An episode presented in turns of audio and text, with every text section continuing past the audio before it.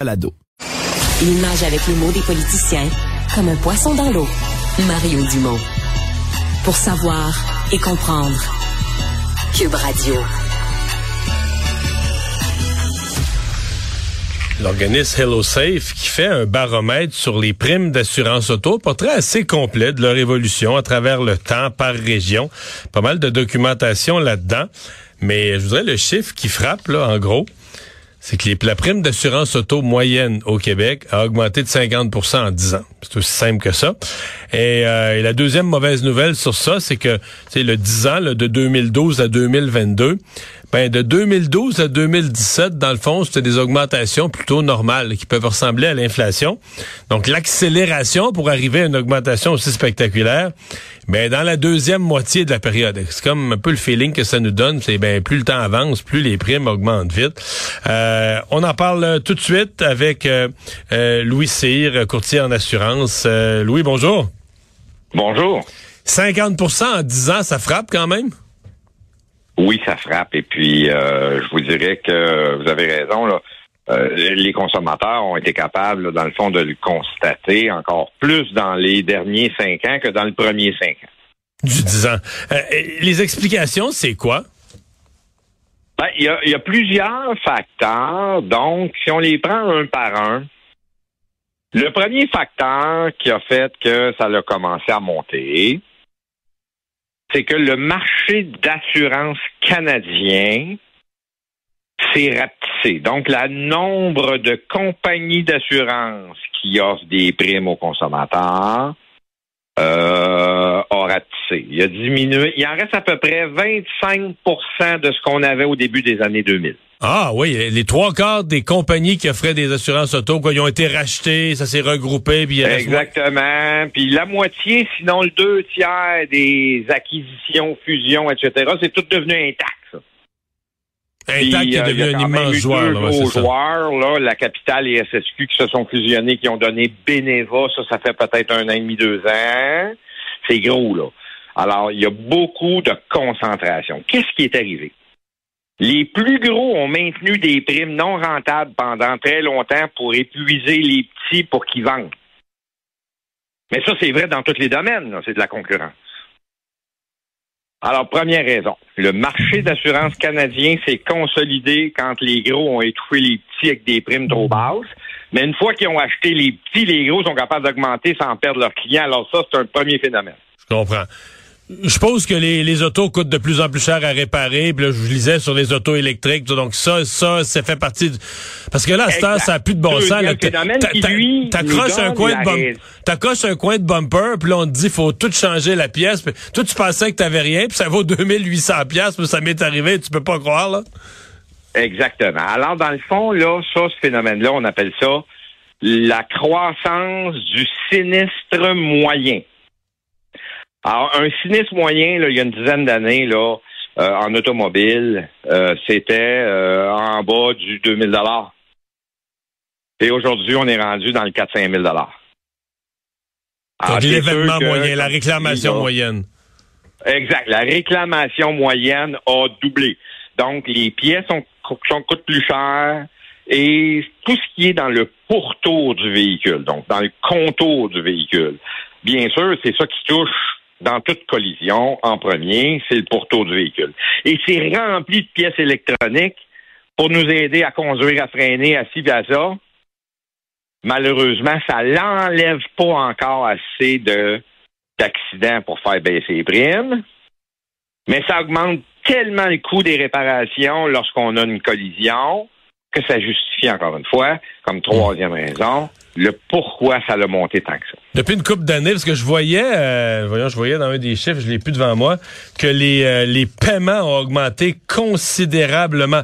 Les remboursements de sinistres ont explosé de 40% euh, dans la dernière année. Et ça, c'est une mauvaise augure, pour les, de mauvaise augure pour les augmentations pour 2024, pour les années à venir. Est-ce que ça, c'est le vol d'auto, le phénomène du vol d'auto qui est en explosion, qui embarque à ce moment-là? Tout à fait, Mario. Ben, c'est sûr que lui, là, il vient de s'additionner au reste. Mais ce qui est très différent dans la dernière année, derniers deux ans par rapport aux autres années dans le dernier dix ans, c'est vraiment le vol automobile. Qui devient ridicule, là. Ben, c'est pas compliqué, Mario. Dans le fond, le vol automobile a toujours existé pour trois raisons. Euh, je vole pour aller m'amuser une nuit, puis j'abandonne la voiture. On n'a plus de ça. Les gens ne font plus ça. Euh, le deuxième, c'est que je vole une voiture parce qu'il y a quelqu'un qui a des voitures à réparer qui manquent de pièces usagées. Fait que j'en vole, je les démantèle, puis je fournis les réparateurs de voitures avec ça. Puis la troisième, c'est euh, je vole des voitures parce que je les exporte à l'étranger, puis euh, un char volé me coûte pas grand-chose. Sauf que ça, un petit Joe, un petit Joe peut pas faire ça tout seul. Ça prend un réseau criminel vraiment organisé avec des bateaux, des containers, puis c'est ça qui s'est développé là. C'est ça qui s'est développé pour plusieurs raisons. Mais une des raisons, je pense qu'on est en train de mettre le doigt dessus. Ça existe depuis longtemps, mais là, on est tanné comme consommateur, comme gouvernement, etc. Euh, mais il va falloir que des autorités policières remplacent le pouvoir des syndicats au port de Montréal puis dans tous les autres ports. C'est pas normal que les bandits soient capables d'avoir des complices dans tous les ports pour sortir les conteneurs de, voitures volées à tour de bras. Là. À un moment donné, il va falloir que ce soit les policiers qui s'en aillent. en ce moment, on a beau déclarer notre voiture volée à un corps policier, corps policier, pas de dommage à la personne, donc pas de violence physique, pas d'enquête. En fait, la ah. réponse, la réponse plate là, puis euh, vous qui êtes dans le domaine des assurances, la réponse plate, c'est oui, monsieur, pas de problème, de voler votre véhicule, on va vous donner un numéro de rapport pour vos assurances. Exactement. Puis euh, ils peuvent fermer leur dossier après.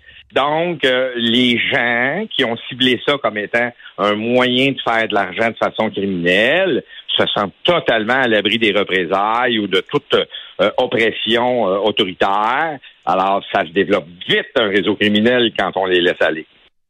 Puis quand c'est payant. Pas à peu près. Et quand c'est payant. Des autos de 50 000, 60 000 pièces, des SUV récents, tu pars avec ça, c'est payant, là. Ben oui, parce que le transport pour l'amener à l'autre bout du monde, c'est toute une coupe de milliers de dollars. Donc, c'est 80-85% de profit sur un véhicule vendu à l'étranger qui a été volé ici. Alors, c'est très, très, très. Et finalement, Mario, une des choses qu'il faut quand même pas se décourager comme consommateur. Un, le consommateur commence à dire au législateur, ça me coûte trop cher d'assurance, faites quelque chose. Deux, nos corps policiers vont peut-être, parce que de toute façon, on le voit en ce moment, il y a des, des, émissions d'actualité qui nous parlent de toutes les négos qui se passent là, au niveau des débardeurs, là, les ports. Ben, c'est clair qu'il y a quelqu'un qui, est tanné en quelque part. Et trois, les fabricants automobiles, à force de fabriquer des outils électroniques capables de réparer ou d'arranger des choses sur un véhicule la nuit, sans même que les gens s'en rendent compte, hey, ce monde-là va être capable de retrouver toutes les voitures partout dans le monde. Sinon, ils vont être capables de les arrêter sur l'autoroute. À moins qu'ils soient complexes parce qu'ils sont bien contents, les assurances en payent un autre, puis les autres viennent d'en vendre une de plus. Bon, ben là, Mario, tu viens de dire ce que j'aurais posé dire. Je suis content que tu le dises parce que c'est effectivement ça. Tant que les assureurs ne s'étaient pas choqués, anecdote de vie, là, le plus gros fabricant de tracteurs agricoles, il s'appelle John Deere, fabriquait tous ses modèles, tous ses tracteurs avec une seule clé. Facile pour un voleur, là. Ouais. Alors, à un moment donné, les assureurs ont dit à John Deere, si tu changes pas ça, j'assure plus tes tracteurs. Donc là, ça a bougé. Alors, c'est sûr que ça va prendre soit les assureurs, soit les gouvernements, soit les deux ensemble. Qui se avec un grand T. S'il vous plaît, dites-nous, il est rendu où ce véhicule-là, là? parce que euh, on veut plus payer pour du neuf tout le temps. On, veut récupérer nos véhicules volés là. ou arrêter le vol. Et les fabricants vont être ceux qui auront la clé de ce succès-là dans le temps. Mais en ce moment, ils vendent des véhicules neufs à chaque véhicule volé. Là. Ils n'ont pas le goût d'arrêter ça. Je vois un tableau qui a été fait là, dans ça. Euh, on dit par exemple, le nord du Québec, le Grand Nord, la région où on paye de loin le plus cher les assurances. Après ça, c'est Montréal, Laval. Euh, après ça, ben, les plus faibles primes d'assurance, Chaudière-Appalaches, Centre du Québec, Bas-Saint-Laurent. Euh, les régions avec les plus fortes hausses, Estrie, Bas-Saint-Laurent, Mauricie. mais le point, c'est que le le, marché des assurances, donc c'est découpé à ce point-là. On va mesurer le risque, le risque au Bas-Saint-Laurent, le risque sur la Côte-Nord, le risque dans Chaudière-Appalaches. Les primes d'assurance sont, sont ciselées, découpées à ce point-là? plus que ça. Ça, c'est un gros résumé au gros crayon feutre. Je te dis, les primes d'assurance, Mario, sont décortiquées à la semaine près de ton âge, ton code postal où est-ce que tu habites, ton type d'emploi que tu occupes, le nombre de kilométrages que tu fais dans ton année, le genre de voiture que tu as eu dans le temps. Les assureurs, là, ils gardent tout ça, là. Et les actuaires, quand tu finis comme actuaire à l'université, c'est un des diplômes les plus longs à aller chercher, tu es à peu près sûr de finir ta carrière chez un assureur. Euh, Parce qu'il va calculer, il va calculer en fonction de tous ces petits critères-là. Oui, monsieur. Est-ce que tu as une probabilité augmentée, ce type de personne-là, ce type de métier-là fait plus d'accidents que l'autre? Et voilà. Et exemple, euh, ça, ça, n'a plus de fin, là, ces calculs-là. Ça va jusqu'à si je te mets une augmentation de temps, tu vas-tu rester? Si j'augmente juste un petit peu moins, tu vas-tu rester? Si tu augmentes un petit peu plus, tu vas-tu t'en aller? Écoute, ils calculent tout. Alors, il y, a, il y a des fois, dans le même assureur, il y a deux grilles de tarifs. La, la grille de tarifs du client qui, qui veut s'en venir chez eux, celui qui reste chez eux.